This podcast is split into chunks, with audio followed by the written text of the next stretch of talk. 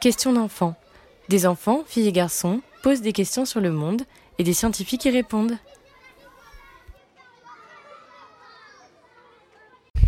Je m'appelle Célestin, j'ai 6 ans.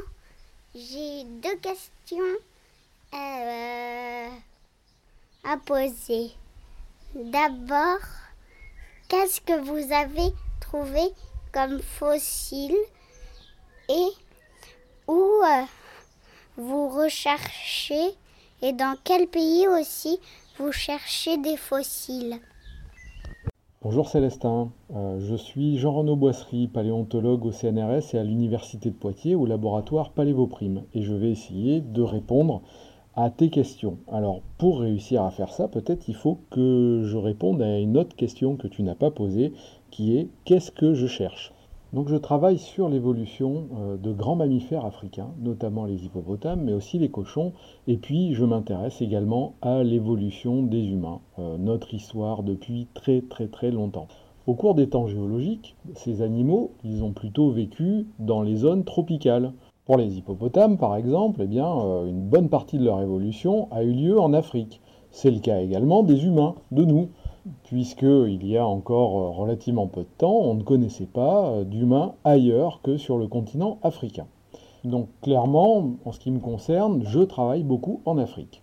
Alors je passe beaucoup beaucoup de temps en Éthiopie, et notamment dans le sud-ouest du pays, dans un endroit qui s'appelle euh, la vallée de l'Omo, sur une formation géologique, la formation de Chungura, qui est datée entre 3,6 et 1 million d'années. Mais je travaille également au Tchad, je travaille également au Kenya et puis je visite des collections d'autres endroits en Afrique du Sud, en Europe, etc.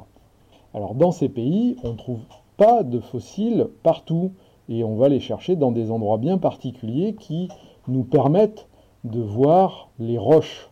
Alors ça c'est très important parce que les fossiles ils sont contenus dans des roches sédimentaires et dans certains milieux on ne peut pas les voir, on ne peut pas les atteindre. C'est par exemple la forêt tropicale. Donc on va plutôt chercher nos fossiles dans des zones désertiques. Alors c'est le cas du nord du Tchad, c'est également le cas de la basse vallée de l'Omo qui fait partie d'une région très aride en Afrique de l'Est. Alors maintenant pour répondre à ta toute première question, qu'est-ce que j'ai trouvé?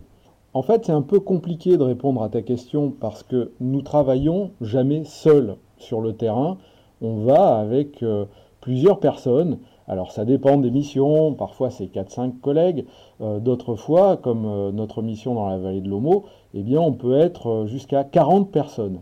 Les découvertes qui sont réalisées dans ce contexte, eh bien elles sont liées au travail de plein de gens. C'est-à-dire que sur le terrain, il y a des gens qui s'occupent des véhicules, il y a des gens qui font la cuisine pour tout le monde, euh, il y a des gens qui regardent la géologie, qui nous disent attention, ça c'est plutôt intéressant comme endroit pour trouver des fossiles. Il y a des gens qui vont travailler à reconstituer les environnements et qui sont là sur le terrain avec nous. Donc au final, toutes ces personnes contribuent à chacune de ces découvertes. Après, en tant qu'individu, euh, j'ai réalisé quelques découvertes personnelles, évidemment. Alors, il y a plein de choses.